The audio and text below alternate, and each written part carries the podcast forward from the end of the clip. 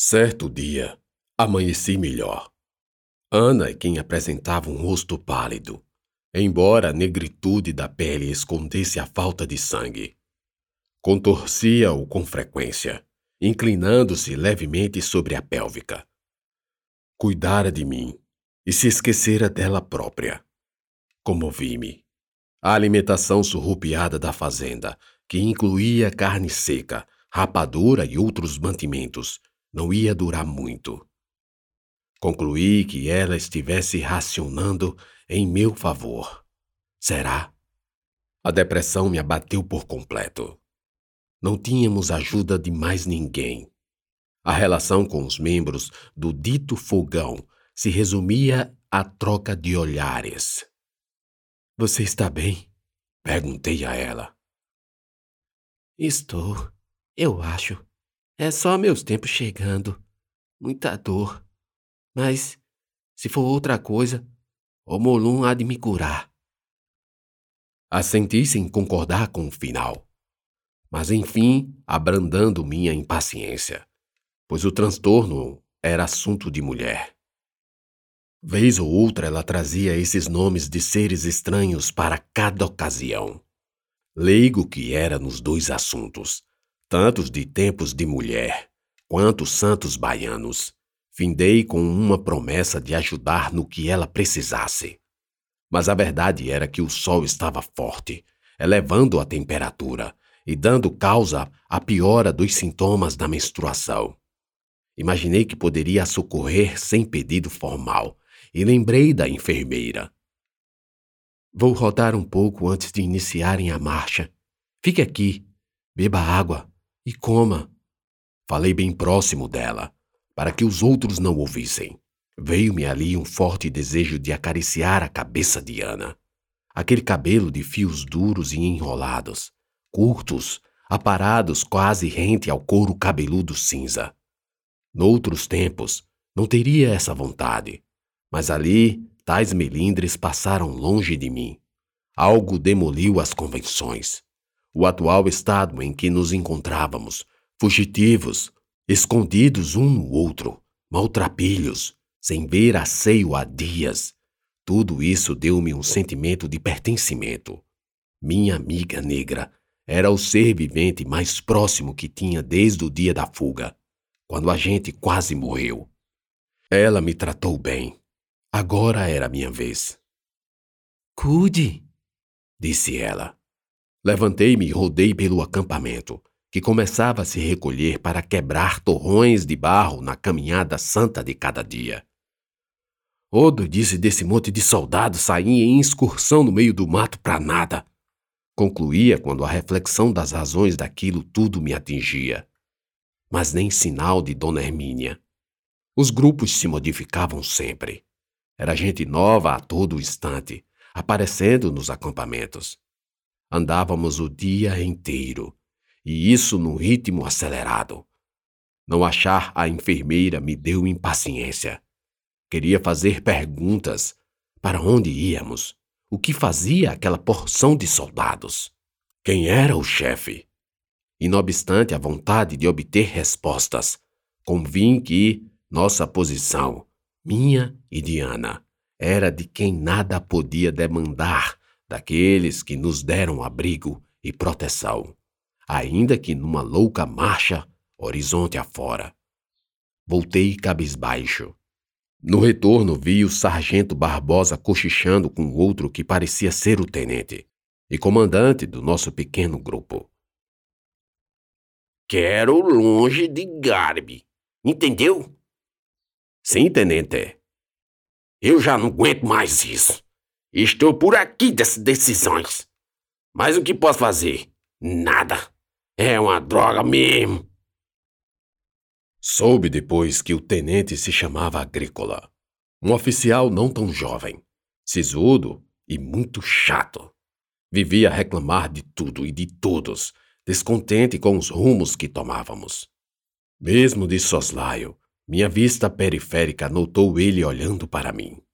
Logo em seguida, falou algo inaudível e o sargento Barbosa concordou. Branco? Sargento Barbosa me chamou. Fiz que não estava prestando atenção no parlatório deles e disse: Pois não, Sargento Barbosa. Eu era munido de um papagaio na minha garganta, que repetia o que ouvia os outros falar.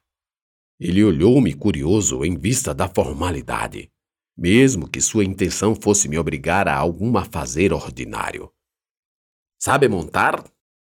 Sei sim, senhor. Eu continuava com um extremo respeito.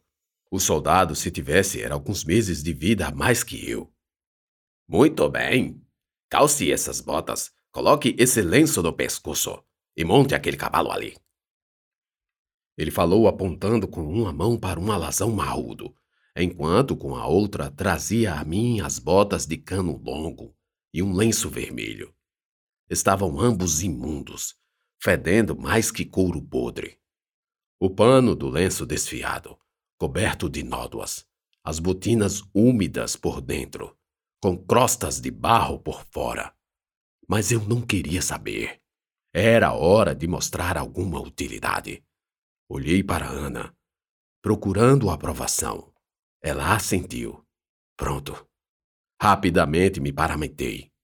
Era um maragato na cor do meu couro, no cabelo de ouro e agora nas roupas.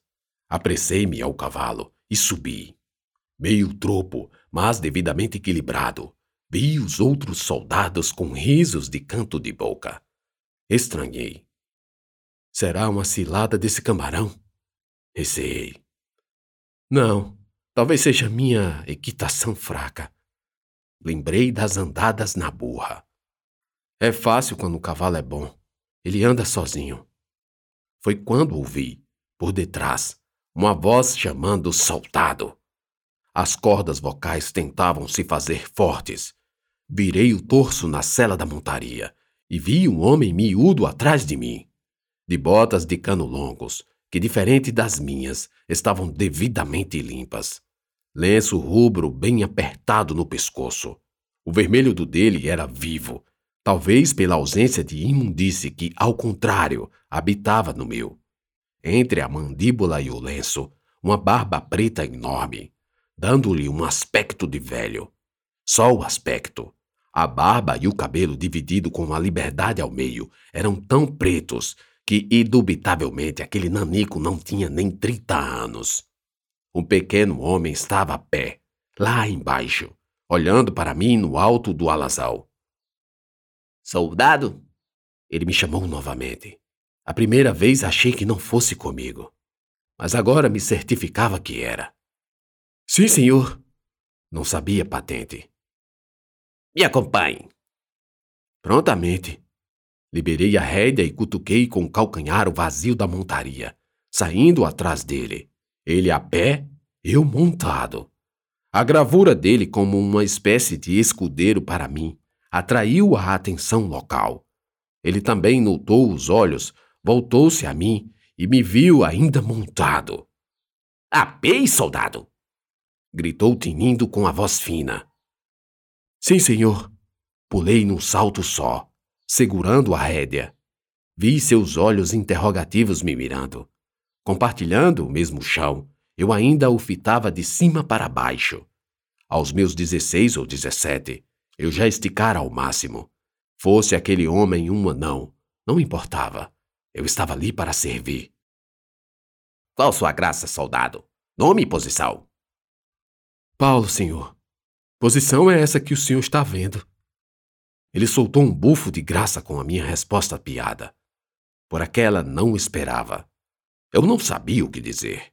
Meu rosto encarnado de vergonha confessava seriedade e sinceridade. De fato, até me arrependi de usar a repetição mas formulei que seria pior dizer não sei. Você é voluntário, não é? Eu logo vi. Precisamos repensar essas integrações de voluntários neófitos nos meandros militares. Sem o devido treinamento, a tropa pode nem saber se comunicar minimamente. Bem, puxe seu cavalo pela rédea e me acompanhe. Temos um longo caminho pela frente. Ele disse se virando e empreendendo marcha. Fomos até a sua montaria. Paulo, não é? Sim, senhor. Até ali eu não sabia o nome do sujeito. e permaneceria assim o dia inteiro. E como o dia foi longo! Cavalgamos por um perímetro longe do grosso dos soldados. Enquanto eles marchavam numa espécie de turba, nós fazíamos um traçado na direção perpendicular para acertar um outro grupo, que certamente, após serpentear obstáculos naturais, se encontrava mais à frente. O tempo todo ele se mantia calado, falando o necessário e me dando pequenas ordens para ações típicas de ajudante. Fazia anotações e demorava-se um bocado em cálculos mentais, que eu supunha pelos murmúrios numéricos. Agora desça e ande até aquela pedra. Ele falava. E conte os passos até lá. Sabe contar, não sabe? Sei sim, senhor. Falei. Deu certo. Eu fazia de tudo. E depois ele anotava. E repetia o processo em outro lugar. A estafa foi me exaurindo. O sobe e desce do cavalo, me esfolando os couros.